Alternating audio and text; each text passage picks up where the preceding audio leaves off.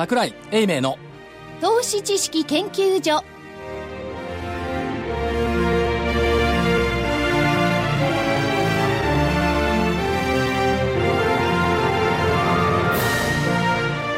皆さんこんにちは。こんにちは。桜井英明の投資知識研究所の時間です。スタジオには桜井英明所長。桜井でございます。こんにちは。正木昭夫隊長。まさきです。こんにちは。福井主任研究です。こん員にちはそして研究員の加藤真理子でお送りします。えー今日は11月13日木曜日の大引け日経平均、えー195円74銭高の17,392円79銭でした。まあ先週の見通しが、まあワイドでしたけど、下がはい16374、上が17563。危なかったね、上。昨日の瞬間から見る瞬間ね、あの木曜日も1万7400円台瞬間入ったんでしょ？入りましたね。水曜日も1万7400円台2回入って、はい。これは木曜日の引けはひょっとしたら17563抜けるんじゃないかと思ったんですが、そこまではいかなかったですが、はい。あと、160円、70円ぐらいそう。のところまで来て、ね。はい。2006年4月7日の小泉政権の時の高値に近づいてきた。となると、次は、安倍政権の時の高値1万8261円、あと800円。ボラが高いからひょっとしたら、年内にあるかもしれない。はいっていう水準まで来ました。ですよね。で、まあ、どうなんでしょう。解散？ね、にわかに出てきましたよね。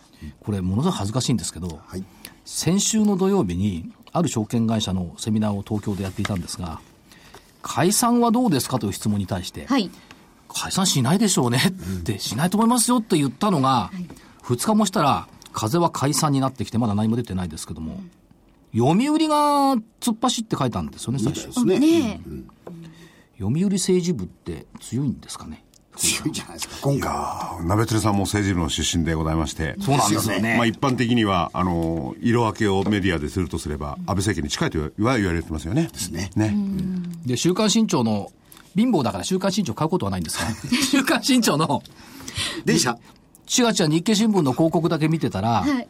この記事が面白あの見出しが面白くって、読売新聞の解散記事がひょうたんからコマ、あ、出てました、出てました。新聞ひょ見ました今日うたんからコマになっちゃったっていうところですよね。で、えー世の中の論調は消費税は上げない、となってまいりましたけども、本当に上げないんでしょうか？もうそれに傾いてるようですね、でもこ今回あのね確かに3党合意があって、その通りにやってきて、普通ならば来年上げるってことになるんですけれども、今更消費税上げないよっていうので、信用を取り、全然ね、わけがわかないんですよからないですよね。ねなんかだからいろんなメディアでは、まあ大義なき解散という、本当そう思いますよね。むしろ原発であるとかね、集団的自衛権でやりゃいいなと思うんですけどね。まあ残念ながらこっちの。だけど今解散されると野党としてはね、準備整ってないもんね。ねちょってないと思いいや、だからそそれを見てやったというのが、その政治の評論家の解説ですよね。だからまあ確かにタイミングは与党としては非常にいいタイミングなんだろうな。いや、でもいろんな閣僚がね、金の問題で。全然良くないと思うんですけどねで。すよねこれどどうなの？解散して総選挙でもう一回与党になると全特会になるのかな？当然その可能性も全、全特会じゃないですけれども。まあ留任はあるんでしょうけどねまあ留任そうですね。まあ、タイミングって12月14日とか21日とか選挙とか言ってますけども、やっぱり小泉郵政解散っていうのが頭に浮かんじゃいますよね。ただあれは突発的だったですけども、しかもあの時は負ける負けると言われて勝っちゃったんですよ。だでもあの時つけた値段が1万7563円よ。そこまで来ちゃって。はい。いや、それは来ますよ。小泉さんの時は何したかは、政策でこう押し上げてきたわけですよね。今回は明らかに力技ですからね。違う小泉さんの時は、あの時ね、お金絞ったの。うん、うん、そうそうそう。供給量絞って、それ株の下落につながったんだから。全然株のこと考えてなかったもん。小泉竹中大戦の時は。今回はちょっと違いますもんね。うん。株だけ考えてますからね。ですね。で、まあ、今回はあれじゃないですか、あのーさっき、えー福井さんも話出てたけど野党も整ってないですよねっていうのがもう一個と、もう一つ、あのーお金のことになると、はい。与党内の反対勢力、これがありますよね。ありますね。えー今度は安倍さんがやろうとしてることに、何言ってんだよってあの見方をしてる人たちも、与党内の中にかなりいらっしゃるので、こういう方たちを一つこう、置き寄せる意味でも、やるかっていうことなんじゃないですか。あともう一つは、その日銀がね、金融緩和をした、その時に、まあ、黒田さんが言ってますけど、消費税と見合いのようなね、まあ、ある意味では、日銀の独立性どころの騒ぎじゃなくて、もう政府も日銀もごちゃごちゃになっててね、なんで日銀が消費税、まあ確かにね、あの、物価の番人であるからそういうの当然なんだけど、で日銀にお先を越されて、やったことによって、もう消費税はやるんだなっていう理解もできてたわけじゃないですか。金融緩和をね。それをこうひっくり返すためには、あ、あれはね、えっと、日銀の追加の金融緩和と、GPF の運用変更が同じ日同じだってね。で、これはたまたま。たまたたまたまなんですか？という人はいますが、それはないだろう。ないでしょう。で、なんでこれ一緒になったと思います？いや、その方が株が上がるからでしょ。いや、そうなんだけど、これね、GPF が運用変更すると、債券比率が35%まで下がるわけですよ。そうするとね、長期国債30兆円売らなきゃいけない。この30兆円売る日銀が買うわけですよね。そうです。そのために追加金融緩和をしたっていう、素晴らしいシナリオなのよ、これ。まあ、どでこまで買い上げて。でもそれはもう言われてることでありますよね。その受け皿として日銀が年間長期国債の購入を同額増やした。ととイコールだもんね。まるっきり同じですからね。それは同じ日にやんないとガタガタしちゃいますよね。そう。そもそも GPF の改革自体の案の発表は、もう少し後だったんですよね。確か当初の予定では。うん。でもあれもね、要するに運用をどうするかとか具体的な細かいこと決まってないですし、はい政府の元にあるものが運用していいのかって要するに政府が株価をね、介入するようなもんですからね。それはアメリカだっておかしいじゃないかって言い出しますよね。ですよね。ですから、あの、委員会を作るっていううん委員会を作ることになりますねね。うん。専門家を入れて。そうそう。それよりも何よりも、あの、説明ではね、どの国でもやってるって説明してますけど、アメリカはやってないですよ。他の国はやってないですよ。要するに日本は基礎的な部分の年金を株で動かそうと思ったんですけど、アメリカは基礎的な部分っていうのは全部ね、国債しか買ってないんですよ。で、それも市場流通してない国債ですよね。要するに引き受けちゃってるんですよね。その基金が。で日本はそういう意味で言ったらね、えーどうするのかなっていうのは非常に個人的には、あれですね、興味がありますね。今の点で言うと、あの、えーそもそも、おなんですか一般のお厚生年金基金、はいはい。いろんなものが、あの、一体化しようとしてるじゃないですか、日本の場合。日本の場合ね。アメリカの場合にはもう逆に言うと、二つに完全に分かれちゃって分かて、れますね。401K で運用している部分は、個々の年金基金が運用すればいいよっていう、そういうことになってますから、ね。運用の多様化もできてるんですよね、ええ。ある意味ね、日本の場合はそれができてないんで、今回はこういう形でもってやりましょうっていうのを、まあ、同日に発表して、うん国債を大量に日銀が買い付けると。いうことで、桜井さん今言ったみたいに30兆円の受け皿 ができましたと。で、今度は、あれでしょう、JPX の先物？はも今度は受け、受け皿になりそうだというようなことで、で、皆さんもよくご存知の、元日銀理事さん。が、はい。この間メールを頂戴したんですけどね、えでおっしゃってるのはね、えー結論だけいくとね、はい。日経平均の1万7000円程度で胸を張ってもらっては困ると。そうだ。そりゃそうだ。言ってた。前からおっしゃってましたね。いや、前はね、1万3000円はしてないとおかしい。あ、そうか。7000円の時ですね。うん、7000円の時に1万3000円してないとおかしい。今回は1万7000円程度で胸を張ってもらっては困る。と言ってました。で、GDP が確かに470兆円レベルまで落ち込んできて、今525ぐらいでしょ。で、時価総額が500、今日超えたんじゃないかな。昨日超えて497兆円。ないですね。まだまだ97。ね1、2分合わせると500は超えたかなっていう感じ。だからね、日経上は多分超えてる。あーこれね、クイック発表とね、日経発表と時価総額が違うん。多分超えてると思うんです。だから明日の朝の朝刊見た時の時価総額とこの497兆って違ってる。昨日じゃあこれ500レベルで。超えてますねうん昨日レベルで497兆あったら、だって今日日経平均300円ぐらい上がってるでしょ？あ、300円じゃない。200 200円。円ぐらい上がってるでしょ？はい、200円超えてると思うんですけども、そうすると、困るのは、時価総額が GDP を超えると天井っていうアノマリがありますね。これ世界的にあるの。ただ、所所長したいんですか？イノシシと山。あだから山よ山より大きなね、イイノシシは出ないっていうのもあるんですけど、ただオーバーシュートっていうのもあるんですよ。だからこれ、バブルの頃って600兆かな、近くまで行ったんですけども、あの時も GDP ってこのぐらいしかなかったんです。そう考えると、ここのところとか、過熱感ってみんな市場関係者が持ち出すのは、日日経平均25日移動平均線から9%、10%っていうのを持ち出すんですけど、こう聞いてくんのかどうのか、後から振り返って聞くことってよくあるんですけども、その課長に、渦中にいると、あんま聞かないよねっていう、見えないふりしちゃうことがあるんですけども、どうなのかな、ここがね、微妙なちょっと悩みどころの一つ。でも見えないふりっていっぱいしてますからね。いや、ウクライナ見えないふりだし、中国見えないふりだし、ねえ、で、昨日だってドイツの株価なんて1%を超える下落ですからね。全く見えないふり。で、えーただし、裏切らないと思うのは、企業収益。いいん ですよ。はい。ね、昨日っていうか水曜日レベルで全体の91.4%が決算発表しましたけども、上期の売上高売上高で5.1%増、経常利益10.2%、純利益10.8%、1割増益を。で、通期の見通しが、これがまたしょぼいんですよ。売 売上高が3.6%増、経常利益2.5%増、純利益5.9%増、純利益は中間期の半分なんですけども、経常利益は上期の5分の1しか出ない。っていうところが、これちょっと伸びしろないっていう。いや、でも明らかにその、上場してる企業を対象とすればね、はいその中で圧倒的に多いのは内需型ですからね。それはやっぱり円安でね、打撃食らいますよ。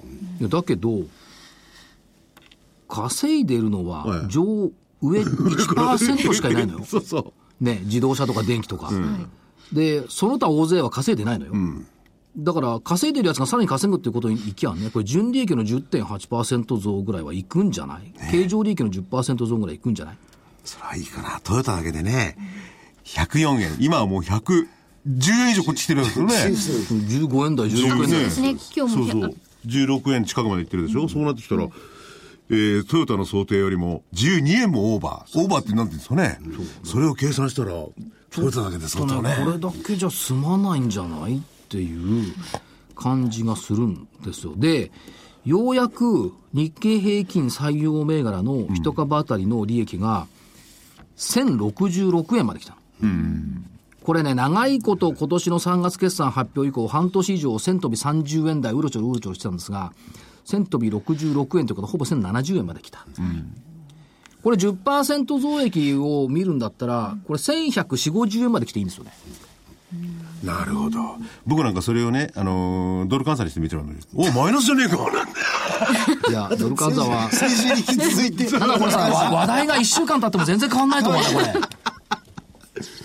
だけど、1066円まで来たんだから、まあ、そこそこの、まあ、1100円超えてくると明るいかなっていう感じしますよね。従来だとこれ、三桁だったのが1100円台でしょ。でも、1100円、1000 1000円台で、まあ、足吹いて足踏みしてましたよね。してましたよ、半年間。ね1000半年間ね1000円台から1030円でね。で、これが1160円。あ、1060円でしょ、で、10%増益だと1030円が1130円になるから、PER16 倍で1万8000飛び80円。PR17 倍で1万9200等円。ほら、どうですか？計算は誰でもできるんです。ね、計算上はそこですよね。こうなってくる。でもそ、そういう計算しなくたって、大体あれじゃないですか、そこまでは読んでんじゃないですか、皆さん。年末まで。あのね、所長の数字なんてね、おとなしい方で。はい。皆さんよく知ってる、M さん。M さん、年内 M 2さん万円っておっしゃってましたよ。いや、別に2万円あってもおかしくないんですけども、武者さんね。武者さんどうせなら10万円作ればいい ただまあ、そのこと言ったら、だって去年の今頃の来年の日経平均見通して私2万4000円よ。武者さんより強気だったんだから。おそんなに高はかったでしたっけ？直近のところで2万4000から5000っておっしゃってますよ。去年の年末の見通しは、まあ、あの、ある、ある特番でやったやつは、い2万4000円。全然外れてたんだよ。そうですね。今でも外れてんだよ。今でも外れてんだけどさ。いや、それでね、まあ、日本の国内の人々はみんなこう買ってるんでしょうけれども、外国人がどこ、どれだけ買ってきてるかって、あんまりちょっといまいまいちこうかん、あれですね、感覚ないですね。ですね。うん。おでもこれ買い越しよ、確か。買い越しは確実ですよね。5000億しか先物いたら結構もっと言ってましたよね。ますね。先物で結構動かしてはいるんですよねいま。すね。うん。先物の、それこそ、ボラティリティがえらくシカゴのが高くなってきてますもんね。ちょっとね。うんしかしそうなってくると、16日の沖縄県知事選挙と中心にして、その後株価は下がるんじゃないかという声も聞こえてましたが、全くなくなりましたね、この声も。聞こえなくなった。聞こえない。ねまあ、沖縄県知事選挙。でも、それもわかんないですよね。ですね。でも200日線からこれでプラス15%ぐらいに変えるでしょ。これね、20%までもしいくとすれば1万8133円。いいや、だから、あの、それよりもね、まあ、県知事選って大事なことで、多分、はい、えー、多分ね、あの、新聞の報道通りになるんじゃないかなって気 もするんですけれども、えー、消費税の延期、17年になりますよってことになると、それが経済に与える影響っていうのは、どの辺までこの逆に言えば株価に反映してくるものなのかどうなのか。これだけどね、消費税延期したからって、得られる税金1兆5000億しかないです。ね。ね。1兆5000億が助かったからって言って、うん、別に関係ないし、法人税は2%しか下げないって言ってるし、うん、しょぼいっちゃしょぼいんですよね。まあね、まあえー、個人からとって、法人税で下げるっていうのは、なかなかね、公平性からいけば難しいんでしょうけどね。だけどまあ、もうちょっと、第三の矢の方に力を入れてほしいな。いや、だから外国人っていうのは基本的にはそこしか見てないわけですよね。でそれがね、どうも、日本人にすらよく見えないんですよね。うん、まあ見えないっちゃ見えない。うん。よっぽど難しいこと言ってて、理解できねえのかな。だから逆に言うとね、昨日とか火曜、水曜あたりに市場で言っていたのは、うん、解散総選挙をすることによって、もろもろの法案が通りやすくなるって、別に今でも通りやすいだろうと思うんですけどね。うん、例えばそのカジノ法案とかね、うん、バイオ関連の法案だとかね、うんうん、まあ、いろんなもの、規制改革案というのが通りやすくなるだろうとは言っているんですけども、うんそんなに違いますか、今とその、もし選挙あった後と。今、音的多数ですからも、もっと通りやすい感じはするんですけどね。でも、これ、改革する方が、ええ、むしろ与党側のところが多いじゃないですか、うんうんうん、例えば農協関係だとかなんかを見ても、ね、むしろあの評伝に直結しそうな人たちが反対勢力になってますよね、うんうん、ですからこれを逆に言うと、反対勢力の人たちに、あの具の根も出ないようにやらせるっていうので、改革を推進しようということであれば、選挙っていうのは、ある意味、一つの方法ではあります、ね、まあ、ただ選挙って、いやそれはあの郵政と同じ、同じ発想、ね、勝てばパワーアップさせちゃうのよね、内閣ね。勝てば、うん、いや、でも予想では勝たない。少なくとも、あのー、いいとこ、まあ、安倍政権はね、信任される形になるけど、勝たないとは言われてますよね。まあ、わかんないですけれども。大勝ちはないであろうと。いや、だって大勝ちって今だって340、50 そうそうそう、えー、これ以上どうやって勝つのよ。いやー。恐ろしいですね。いろんな意味で。まあね、なでもなんか選挙に行く気がしないというか、争点何よって確か言われてみたそれがね、問題なんですよ。アメリカの方でも今回の中間選挙でもね、えらく全体の、まあ日本とシステム違うんですけれども、投票率下がってるんですよね。うん、民主主義の危機であるって。アメリカ人が怒ってますよ。そんなこと言ったら町長選挙とかさ、うん、町長まだいいか、市長選なんか20%台とかね。あれやっぱりね、あの、儲けるわけですね。5割いってない時には全部チャラにするからね。うん。ねえ、あの、こう、子供会の、子供の委員長と、委員長とか、学級委員長で決めるのもっと100%ですね。そうなんですね。まあそういうことを言っても、でも根幹に変わることはじっくり考えていかなきゃならないんですけれども。あとはね、その、アメリカと日本のこの市場の解釈の構図が全然違うなっていうのがあって、去年のことを考えると、はい、アメリカは景気がいいと金融緩和を縮小して金利が上昇するから株安になるって去年ずっと言われてたんです、うんね、これ今年になってから変わって QE3 終わったと言った途端に株上がり始めて、で、今度はまあ金利上昇懸念と出てきてるんですが、それでも最高値近辺をこうずっと更新してきてるわけですよね。そう、今マーケットが本当に評価しているのは景気良好って言ったところを評価してるわけですよ。うん、これ本筋でしょ、はい、去年の金融緩和が縮小するって言って株が下げたのは、本筋じゃなかったって話ですよね。うん、そうするとこれ逆に日本って、今ですよ。はい景気が悪化すれば消費増税は見送りだから株高になるだろう。これも同じように本末転倒じゃないのっていう。そうですよ。ね。うん。景気悪いんだから消費増税見送り関係なくして、景気悪化は株安なんですよ、本当は。うん、でここの中ワンクッション入っちゃってるんで、この株高になってるんで、景気好転、消費増税見送り株高、これがベストシナリオなんでしょうけどね。うんうんでも、この議論でね、この議論で、つまり、あの、駆け込み需要がありましたよね。はい。で、駆け込み需要以上に落ち込んでるってことは、消費税の影響はどこだったのってことになりますよね。その落ち込み、駆け込み需要以上に落ち込んでる部分は何なの？経済悪いんじゃないのって話ですよね。まあだから、そうやったらあんまり株だって買いたくねえわってのは普通ですよね。悪いんじゃないのって言うんです本当に悪いのって言われると、うん本当に悪いの？悪いんですよ。ただ、あの、個人消費の部分ではちょっと影響出てますよね。影響出てますよね。そう。えー、うん、まあ、その典型的なのが、コンビニ関係の出店の、えー、ペースが、ね、落ちるっていうふうになってますから、この辺のところはもう端的に出てると見ていいんじゃないでしょうかね。ある外食、非常にあのリーズナブルなとこ行ったんですよ。はい。ちょっと前まではね、子供の話し声がえらくうるさかったです、土曜日。はい。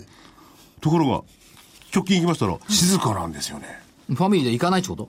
来てないんですよね。あれ、もっと高いとこ行って高級レストラン行ってんの？あ、そうか。その可能性あどるかもしれない。いや、でも明らかにね、それはね、減ってるなって。でも少なくともマックは行かないみたいよ。あ、それは問題ありますからね。あの、タバコが吸えなくなったので、非一因かもしれないですしね。マックから流れたのがファミリーレストランじゃなくて、さらに別のところに行っているどこ行ってんでしょうね。自宅で食べてる？どうなんだろうな。自宅でもなさそうな感じしますけどね。食べなくなったってことはないですいや、よね。食べなくなったことはないですね。いや、食べないと生きていけないもん。子供のところの声の聞こえるところ、ちょっとしばらく行ってないな。だからあとはもう一つは、その預金の率がじわじわ上がってきてますよね。はいだんだん金をね、いわゆる株から預金へって、この流れができちゃうんじゃないかなって感じしてるんですよね。昨日帰ったら、かみさんが、はい。今日4人でランチしたのっていうわけですよ。えあの、奥さんの中で。話が、投資信託になったんですって。あで、投資信託ですごく値上がりしてるらしいと言われて、はい。他の3人だろって言ったら、ええ。うちのはどうなってんのって聞かれたんで、あんたの口座で買った投資信託も上がってるよっていう話をしたんですよ。そしたら、どのくらい上がってんの？って聞くわけですよ。ええだから2割から3割上がってるよっていう話したら、分かったと。明日買い物に行くって今日買い物行っちゃいました。これはね、消費がね、必ずしもね、落ち込んでるとは思えなくて、こういうふうな、その、じわじわと、即来るものではなしに、間接的にこう来るリターンっていうのが、今後期待できるかなという気はしますけどね。いやそそそれはね、あの、もモテる組モテるの資産効果のある組に正木さん一家がいるからそうなる。あ、なるほど。も持たない組は何が起こっても全然増えない。そ う給料振る以外ない。なおかつ、この番組を聞いてらっしゃる富裕層の方々はですね、それは使ってらっしゃると思いますよ。ですね。でもそうじゃない人富裕層じゃないけどな確実に多いんですけど。だけど、だってね、4人集まって、投資信託の話をするおばちゃまたちってのはすごいと思うよ。あそう。どこにいるの？そんなの聞いたことないよ。いやいやいや、4人集まったら投資信託の話になったっていう。聞いたことある ?4 人集まったら投資信託の話になるって。株の話ならわかるよ。投資信託の話に4人集まるそれすごいお仲間ですね。そう、4人集まったらどうやって亭主をこの亡き者にしようかそういう話なんですよ。それならわかる。だから最近僕気をつけてますもん、口の利き方も。ああ。家で。ええ奥様に対して。いやでもその資産効果っていうのはすでにあの言われててね、確かにそういう意味で言えば、あのデパートの方の、あの高いものを売るところ高級品。なんていうんですか、はい。そういうところ。のコーナーですね。はいいいいいいいってずっと言われてますよね。だって、セイコーとかシチズンとかがさ、あの決算よ。ね誰が買うの ?50 万円の時計。え。ねご50万円の時計だけじゃなくて、あのビッグカメラとか、あの辺行ってみてくださいよ。ローレックス200万とかさ。本当に列をなしてるんですから。え200万の時計に？いえいえ、200万の時計だけではなしに、ええそれこそあの、シェーバ高級ー、高級シェーバー、4万3000円ですよ。それ欲しいんだ。欲しいんですけど、かでも行って、店頭に行って、それ買ってどうすんの？か買ったのは1万円でした。一番高いですよそんなもん。あ高いですか？私は相場がわかんないんです2 3 0 0けどで売ってますよそうそれね、電結構それより気カミソリ電気カミソリ。ああ、それね、マブチェのモーター入ってるからいいのかって。っていうか別にあの、ほら、手でやるやつで買えば。そう手でやる。あれいいですよ。こんなもん2個半入って1000円ぐらいで売ってるよ。いいですねいや 10%, 10セットでもうセーブしちゃうんだよ200円ぐらいで。も、言いたいのは、そういうところに、やはりちゃんと高級品のところに、列を作ってるんですよ。いやでもそれがやってもデパートにしろ何にしろね、完全に引き上げるまでいかないわけじゃない。そこですね。すね。はい。だから企業要請にやっぱり特に内需型は響いてきますよね、だからその辺をどう見るのか、はい。ただね、ただね、これし、そう、心理の問題なのよ。別に収入が減ってるわけでも、なんでもないわけね。いや収入はだって去年とか減ってるわけですよあ、そうか、減ってる。まあ、多少の減りでしょ。多少ですね大幅じゃないでしょ。いや多少がね庶民には響くんですよそうですよ今度は経団連はちゃんとベースアップを支持するい。や、それは経団連だもん。経団連は。そうでおまけにおまけにあのー お役人さんはもうね7万いくらも出しますから決めちゃったんだからねそうですよね、いや、そうするとね、この長老に聞いてみたいんですけどね。はい。ちょろ えええっと、日経平均株価で物事考えるの好きじゃないんですが、私が証券会に足踏み入れた時って6000台なんですよ。はい。1980年。そっから、ずーっとこう、1989年まで10年かけて3万9000、ん ?3 万8915円まで行ったんですが、当初1980年から82年までは、ろくな相場じゃなかったんですよ。ろくじゃなかったですね。でしょ、当時の内閣は鈴木善光内閣ですよ、昭和57年っていうのはね。で、日経平均全然上がらない。で、かつそこから上がり始めて昭和60年、え1985年に中曽根内閣になって、そのあたりからですよね、株価はなんか儲かるよねってなってきたのは。それでも市場は疑心暗鬼でしたよね。だそりゃそうです。その前に過剰流動性相場があって、落ち込んで、その前に40年不況があった落ち込んで、孫子松代まで株なんかやっちゃいかんという家がたくさんあったんだから。でしょ？ありました。ね。だから、上がってきたってこれはまやかし幻想だっていう発想があった。ところが変わったのが、1985年の NTT の公開からですよね。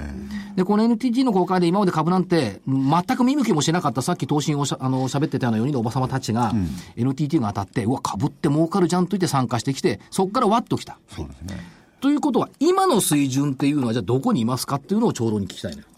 今の、今の水準ってどこにいるか。うん株価水準じゃなくて、どの時期にいますか1983年ですか、そうすると。で、おまけでジャパンポストとかそういうのも勘案していどこにいますかって。83年とか4年じゃないですか。で83年、4年だとすれば、それは前のところ。NTT の公開前。前でしょ？前で、まだ疑心暗鬼じゃない。ところが、ではそこでお尋ねします。NTT が公開された後の投資家心理ってどうだったですかっていうと、買わなきゃ損損だったのよ。一時的にね。一時的にね。だってその先見えないんだから。そう日経平均せいぜい1万7、8000から2万円のレベルですよ。で、みんな強気になってきたら2万円超えてからなの今回も水準から言えば同じこと言えんじゃないのっていう感じです中身は違いますよ。そうです。だから、下値でもたもたしてるときは、過去の経験則があるから、なんかこう強気になれない。飛べない。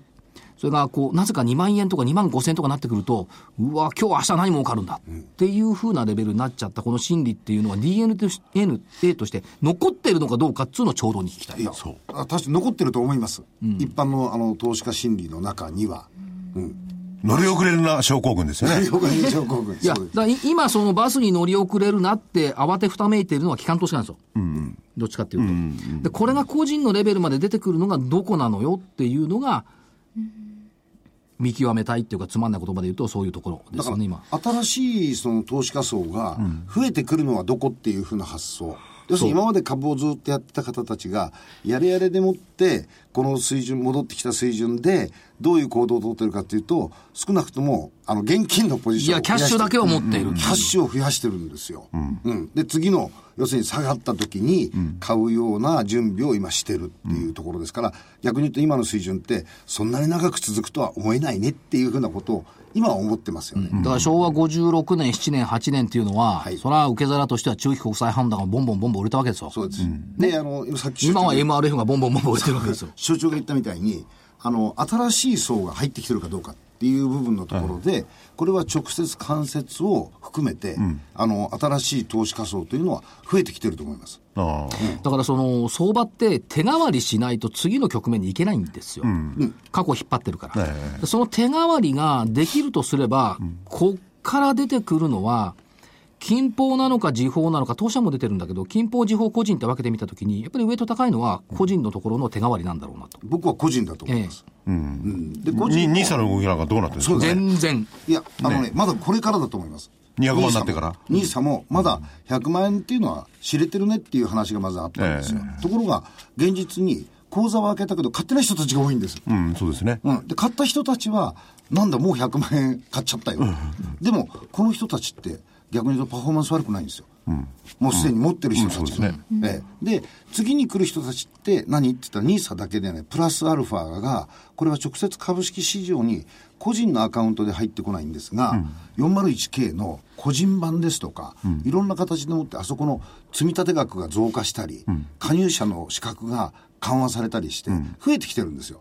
でこういう人たちの資金が徐々に徐々に入ってくることで、多分この株式市場への大きなインパクトになってくると思うんです。ただこれは短期的じゃないです。もう少し時間がかかりますよ。入ってきて、それが現実に運用されるまで。そうすると、ここで初めて、その、えー間接的ではあれ、株式市場の恩恵を被れる可能性のある人たちが増えてくるということになると思うんですよね。で、構造が一部ずつ変わってくるというふうに僕は考えてます、まあ、200万投資家あるいはその401日本版401系ってことですよね。いずれにしても額的には大したことないんですよね。まあそういうこと言っちゃ失礼ですけれども。ですね。それはまあ一の人100万だからね。まあ増えてもね、数で。他の方は税金が上がったわけですからね。はいそれ以上の方はね。ただリターンでもって考えると、そこそこのやっぱりさっきの投資信託の話じゃないんですけど、個々人が実感できる水準が、実はこの1万7000円のところに出てきたときに、初めて実感できてるんですよ。あの今の 401K っていうのは、基本的にあの毎日自分で残高が見れるんですよ。はい。うん、あのレポート持たなくても、待たなくても、パソコンでもってアクセスすれば残高が見えて、そこで、あプラスになってるんだって感じてる会話が企業の中だとか、普通の人たちのところに出てきてるっていうのは、これも現実ですよ。うんですから間接的にしろそういうものを、恩恵を被れる人たちが少なくとも増えてきてる。うん。だからその時にね、はい期間が常に問題じゃないですか。はい。短期の場合にはね、だから恩恵よくしてると思うんですよ。2年のタームで見たら、大したことないんですよね。これがですね、ええ。っ、と、この前のリーマンショックのところ、はい。ずーっと統計取ってるんですが、この、えー積み立てのはい。方式っていうのは、ドルコスト平均法がもろに効いてくるんで、あなるほど。安いところに、おたくさん口数変えたものが、リターンとして戻ってきますんで、実はあの下がった分だけ上がれば、実はプラスアルファが出てきちゃうんですね。でこの効果がやっぱり大きいと思いますよ。うんだから、藤井さん言ったみたいに3年、5年っていう長いタームで見れば見るほど、この累積投資の効果っていうのは出てくると僕は思ってますけど。はい。まあそれはだから投資における理想論であって、ね、そうなんだね。それ理想論なんですよ。FP の人はそう言うんですよ。ところがね、現実にいや、現実わかるんだけど、FP が言うのもわかるし、間違っていないの。聞く耳持たないんだから。悪いですよ。だから、これね、すごいね、念仏に聞こえちゃうの。うん、3年、5年、もうちゃいいのね。でも念仏なんだよ。全部。だからお金のその種類で分けないといけないんですよ。今のは逆に言っても積み立てですよね。10年、20年、30年積み立てていく方のことの考え方だか。らそれはね、20代、30代の人はね、それはいいと思いますよ。どうすんの？先のない50代、60代はさ、そんなこと考えてらんないよね、はっきり言って。だからそういう人たちは、むしろ、えー資産的背景のある方たちなんで、こういう人たちは、あの、桜井さんの話を聞いたりして、株式投資でよって短期的に、キャピタルゲインを さ、いとつもさ、FP の話けどおかしいなと思う。なんでみんな同じようにね、時間効果を言うんだって。70、80の人に30年の投資進めたってしょうがねえだろうってね。すいません、70の人にリスク商品進めちゃいけないんですよ、今度は。いや、今、今、た、例えとして言ったんだよ。例えとしてね。ところが株式投資はいいんです。うんリスクじゃないんだ。いや、これがな面白いんですよ。投資信託の複雑なものはダメだって。じゃあ個別株はどうなんですか？と、個別株はいいよっていう話。でそれもね、ありますか？それもね、それもね、お年寄りバカにしてね、その辺のガキよりもよっぽど優れた頭のいいっていうかね、お年寄り多いんだから最近は。経験のある方もね、たくさんいらっしゃる。なんだろう、不思議だな。ごめんなさんの知ってる三原先生。三原先生のところに講座を開きに来た人が、どなりとおっしゃっていうのが三原先生ですから、ね。俺は70超えてるけど、ちゃんと知っとるわって。さ、経済表のこと知ってるよね。という逸話もあるぐらいです。はい。でも講座、講座が、あの、こういう効果は出てきてると僕は思います。だから、ニーサそのものがね、これは、やっぱり若年層に対するね、資産形成計画だって昔で言ったら財党みたいなもんなのよ。だからそういう発想でいや、おっしゃる通り。だけど、今まで株取ってばったりやってる人にとってみて、100万円のニーサの枠ってのはなんだよ、これ、単に無か非課税で、それだけの話だよ。そこはだから分けて考えないといけないんじゃないのという気はします。けど100万円だったら2倍ぐらいか3、2倍から3倍になってくるんだけど、しょうがねえなって思ってる。いや、110万円の、あの、贈与枠を使って、孫に贈与してるって人いますから。まあ、だから今度ジュニアニーサも出てくるかもしれないしね。ジュニアニーサも出てくる可能性ありますよね。まず、これは多分、あの、解約に時間かかると思いますけどね。ねえええあの、学校卒業するまでとかは、あの、一切解約しまあ、教育費課税制度と同じですよね。ただ少なくとも言えることは、先週土曜日セミナーやってたら、ちょうどタバコ吸ってるとこに投資家さんが来ましたけど、よくわかんねえんだよな、ニーサってな。口座は作ったけどわかんねえわかんねえ。使ってない。口座ってのは作らした、作らせられたっすよね。100, 100万何回も回してもいいのかよとかね。違うでしょ？それ分かんない人が結構いるんですよ。これもさ、ご丁寧にさ、住民票までさ、ちゃんと代行で取りに行ってあげて口座作ってるからさ、本人作った記憶がないんだ、あんまり。というケースもあるみたいだから、それはちゃんと、やっぱこれからだから証券業界としてね、まあ12月になったら今年の分の NISA の枠はもうなくなっちゃうから、はい使いましょうというキャンペーンでも貼ってくんじゃないかなというふうに思ってます結。構今、PR してますよね、随分証券会社で。だからって言って集まんないんだからね。いや、だから口座はあるんだよ。口座はあるけど、それどうやって使うんだってそうそうお金はそう具体論のとこね。はい。といったところだと思います。うんいいじゃないか、ETF でも買ってくわ。いやいや、僕は逆だと思ってるんですよ。逆ですか。ええむしろ NISA で、あの、もし、その、考えるんであれば、えー利息を非課税にするっていう発想よりかも、キャピタルゲインをむしろ非課税にした方が、より実りが大きいんじゃないのかなと。無論リスクはありますよ。でもそういうふうな発想を逆にしてるんですけどね。5年後のこの会社にかけてみたい。いうふうな発想で、子供の5年後と、うん。いうことで、ちょっと考えてはいますけど、ね。だから、なるほど。NISA をね、別にこれ FP の番組じゃないんだけど、はい。NISA を考えるときに、二つ二つで分けて考えてほしいんですよ。一つ二つ分けるっていうのは、まずは今、正木さんおっしゃったように、配当のいいものを NISA で使うのか。で、二つ目は今、まさこれも正木さんおっしゃったように、はい成長性を NISA で取るのか。ということは、キャピタルゲインを狙うのか、インカムゲインを狙うのか、ここで明確に自分のスタンスを決めなきゃいけないわけです。もう一つ、時間差でいくのか。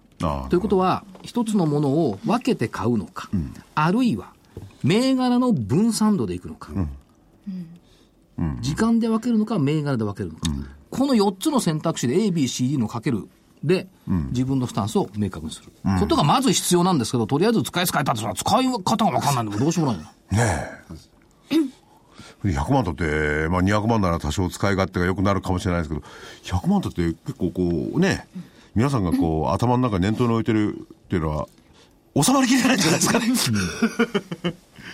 ひ一株くださいなんて。いや、でもね、いや、八百屋じゃないんだから。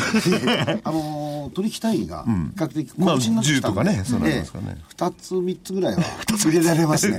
あ、い。やあ、そうですね。え2つ3つそれはそうだぐらいどんな高いやつもそうだ2つ3つをこうい選んでええ。やってますけども、えはい。じゃあそろそろスケジュールから見通しまでいきましょうか。そうですね。えーっと、これ放送が金曜日だから金曜日のこと言ってもしょうがないんですけど、オプションの S q です。はい。で、木曜の終値が17,392円。はい。これもうほ終わってますからね。終わってますけど、いや、これね、結構すごいことが起きていて、えーっと、10月の S q 値15,296円でしょ。明らかに2100円違うのよ。この差っていうのは。で、2000円以上の変動があったっていうのは、2002年の2月までないの。だから12年前12の。年。はい。2000円以上の下げはあったのよ。え2000円以上の上げっていうのはないの。2002年2月の9606円から3月の11,778円。これが2172円の幅だった。その前98年1月14,828円から17,244円。これ3000円近く、うん2500円ぐらい上がってるよね。97年4月から5月、17572から20276。96年3月、19681から21704。ということで、90年代のところと2002年、2年の2月、ここしかないということで、12年ぶりの S q 値2000円幅。これだからね、まあ、2002年のこれは、これまで経験したことある人結構少ないと思いますよ。96年7年8年ですかそうです。その前ですよね。だって2003年に日経金安値付けに行ったんだから、それ以降の人でしょ、今多いの結構、投資家さんで。この2002年の2月の S q 値のこの2000幅っていうのを知らない方多いと思う。これね、あのー勝った方がいいですよ、2000円幅で。負けた方はどうやって取り返すんですか、これ。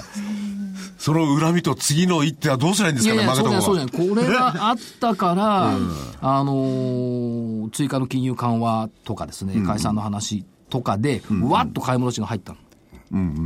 いやそその段階で負けちゃった人。いや、だからこれも負け確定してるし、いや、負けは負けですよね。ど、どこで帳尻合わせなきゃいけなくなるわけですよね。これからね、長寿合わせに行ってるのは相場には出てるでしょうって言ったところ。それから、えっ、と、週末にかけてはえー G20 の首脳会議。はい17日が7、9月の GDP、こいつを見て消費税を決断を下すと。安倍さんは言っておりました。プラスの2.4ぐらい？とかなんとか言ってましたけども。2.4までいきます？行くかどうか分かんない。首都圏マンション販売、アメリカ公共公工業生産。18日、日銀金融政策決定会合。今回の日銀金融政策決定会合ほど、つまらないものはないような気がする。こっから何が出てくるの？日銀の黒田さんに聞きたいんですよ。黒田さん。あなた今まで景気いいって言ってましたよね。なんで金融緩和必要なんですか？今何してるんですかいや、だから、年金が俺30兆円の国債買わなきゃいけないんだよ。で、えー、18日の火曜日、アメリカ生産者物価、ロサンゼルスの自動車ショー、19日水曜日、その黒田さんの会見、えー訪日外国人数、FMC、FOMC 議事録、20日木曜日、えー10月の貿易収支、コンビニ売上高、BB レッショ、ボージョレ・ヌーボー解禁。さて、いつ解散の、まあ、この間にあるかどうかですよね。それから中国の HSBC 製造業の PMI。21日、これ本当に21日何もないね。メキシコの GDP だけ。で、はい。日経平均株価の見通し。はい。えーっと、下値16,862円。11月要請基準。上。上悩んでんのよね。どっちがいい、どっちがいいって、二つあるんですか、今。聞いてみないと分かんない。先週と一緒の17,563円。いや、上は、僕は引き上げてほしいな、本当は。じゃあ、ちょっと先延ばしにしたんですけど、第一次安倍内閣在任中の高値、2007年7月9日、18,261円。あ、最初まで言ってくんない？なんで？ここまでいっちゃちょっと行き過ぎじゃないかっていう気がする。そうかな。そうかな。え、福井さん随分ポジティブですね、今日は。いや、株価に関しては僕、基本的にね、このところポジティブ。ね、年末までは僕ポジティブなスタンスに立とうかなと。いや、収支はしてないですよ。年末まではとりあえずポジティブなスタンスに立とうかな。そう。うん、じゃあ、18261でいこうか。これ解散したら下で、株価を国民は見てますんでね。はい。これは持ってきますよ。まあ来週かどうかは別にしたって。持ってかなきゃ良くないですよ。しかし、春エケク、グさんに似てきたな。春ケクも来たもんだな。M さんそう言ってますもんね。9月要請基準15,476円で、はるか下だよね。10月要請基準16,082円。11月要請基準16,862円。ここから500円今上 ?500 円じゃないわ。ないです。まあ500円か、ほぼ500円500円か。というところで、来週の見通しでございます。あとはどうなの ?13 日ってのポイントの日か。やっぱ高かったよね。14日 S q。17日、海王星が巡航開始。17日というと、来週の月曜日ですね。はい。19日ポイントの日、22日新月、26日ポイントの日、そして27日感謝祭、28日ブラックフライデーも来る。早いね。ボロ儲けのフライデー。黒字の、黒字の金曜日。ということですから。11月って12ヶ月の中で2番目にパフォーマンスのいい月でしたからね。というふうに考えておりまね、す。来年のようなことにまたなる。かもしれない。かもしれません。はい。そうすると1月が超えて1 月は1月効果でいいんじゃない、では、お知らせ。ははいい。えー桜井英明の投資知識研究所の11月号の DVD は、桜井英明のリート辞典パート2です。価格が8640円、送料は500円です。11月27日木曜日発売です。より詳しく具体的なあリートの投資の仕方とかですね、その評価の仕方も含めて、えー、所長にですね、お話ししていてリートですね、世の中は。指標の見方とかね、意外と指標の見方、あるのよ、リートにも。そうですよね PER、PBR、ちゃんとあるの。その辺でこのいいリートをつかめるかどうか。えーリートの場合にはどちらかというと長期になる可能性もありますんでね。いいものをしっかり選んで、つかむ、つかむって買うんですね。つかむ人む。ことはないと思うけど、だけど、リートもこれ取材に行きましたからね、ええ個別のリートの聞いてきた話とかね、これ入れ込んでいこうというふうに思ってますけど。これはね、あの、所長の本が12月の10日に出るんですけども、はいそれより一一刻でも早くこっちが出しちまおうと思います。出しちまおう。というのも、これを見ていただいて本を買っていただくと、そのリートより丸分かりですよ。より、よりわかるんですパート1、具体的にパート2両方を揃えてですね、えー買っていただいて、なおかつ、えー12月10日の所長のお出版、本の方の、おも買っていただくとね。そうそう。で、2万リートで2万売れたら、正木さんが出版記念パーティーやってくれるっていう約束したからね。そういうなんか賭けみたいなことやっちゃダメですね。だから心が感じられないな。心が。あの、握らされる私の気持ちにもなってくださいよ。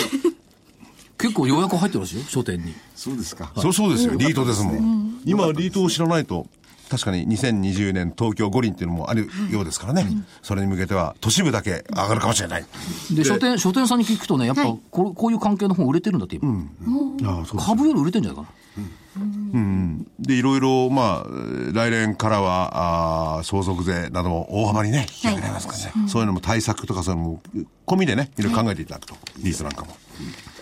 はい。その一助になればと。はい。所長が頑張っております。はい。えーそして、11月28日金曜日は、銘柄バトルの12月号が発売になります。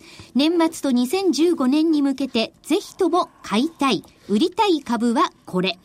こちらも DVD、価格は8640円、送料500円です。これぶっちゃけた話ですね。ぶっちゃけた話あのー、株の学校123の銘柄は、あのーいいです。はいこれ所長の銘柄をですね、このね、年末に向かっては、皆さん十分にこう、注意を喚起していただければと思いますね。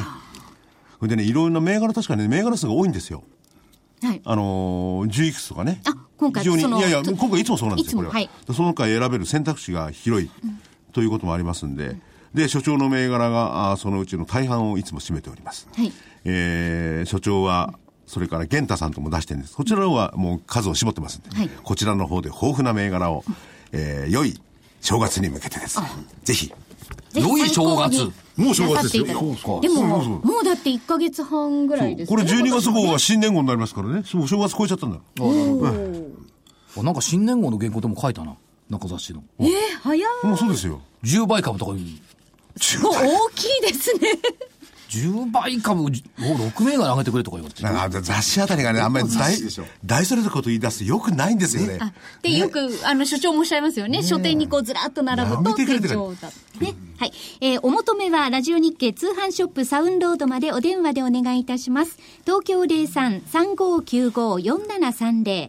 03-3595-4730番です。なんか所長の方もなんかいろいろはいお知らせが所長やってるんですよね、また。あ、ドコモとね、au で、な、何やってるんですか？馬鏡やってますえ、んで。ば馬鏡までやってるんですか？馬鏡やってるんですえーラジオ日経で絶大な人気を誇る絶桜井英明さんの完全監修サービス、ゼロから学べる株式投資、英明 .tv。馬鏡じゃないじゃないですか、これ。株式投資のいろはがスマートフォンで見放題。うん。まあ、いそれもやってる。毎日馬鏡を出してるんですよ、でもその中で。おじゃあこのまま DVD にしましょうよ。そんな、え、NTT ドコモは投資のいろは、英明フォースごとく。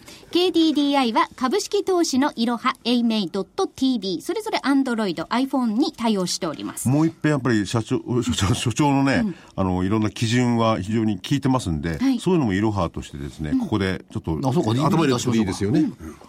ね、え当日の相場の解説。ほらほらほらほら。株式投資セミナー足で稼いだ加速銘柄障害あ紹介加速銘柄障害になっちゃ紹介困んだな。お得な株式優待情報などもありますぜひ皆様ご覧ください得ですね。ぜひともこれ、無料じゃないんです確か。300円とか400円とか。そうです。ね。えー、こちらは、あ、すごとくコンテンツは、ドコモが厳選した月額、コンテンツが月額380円、消費税抜きのお値段ですが、使い放題のお得なサービスがございます。で、au スマートパスの方は月額372円。こちらも税抜きなんだかわかんない。スマートパパスって何ですか？まあいいや、それは。なんか見放題。見放題ですさっきアプリ取り放題福井さんと話をしててね、そうそう、思い出した。思い出した基準。うん。基準。株価が上がり続けると、はい。仮定するとね、どっかの時点で NHK がね、株の特集あると思う。そう。株とかいろんな経済もの。不動産の時はね、土地は上がる、土地は上がるかなんかのね、一週間連続、5夜連続やったらそこから土地下がったの。だから、ここ、注目ですね。NHK の株特集2日ぐらいやるとね、ちょっと警戒かな。株じゃないですけどね、あのー、アメリカのローンのこの前言いましたね。やりましたからね。貸しちゃいけない方に貸してる。あ、私これ。危ないんですよ。サブプライムねこれ非常に危ないですよ、今回のやつは。そういう意味で、サプライじゃないけど、まあそういう意味でいくと、まあ、社会の注目が株式市場にあんまり集まってくると過熱感になるから、それだけは避けた方がいい警戒サイン。だからなるべくね、なるべくね、あの、足を引っ張った方がいいんですよ、株式市場の。そうすると株は上がるんですよ。なるほど。みんなで褒めたらダメ。そこそこ、そこ天井。そう。そうなんですみんなでけなす褒。める人は一人だけでいいのよ。そうあとは one、two、three みたいに売りだ売りだっていうのが担がれてればいいんだから。そうするとどんどん上がっていく。ということなので、はい。えー今週も、この辺で失礼いたします。それでは皆さんまた来週さようなら。失礼します。失礼し失礼します。ます。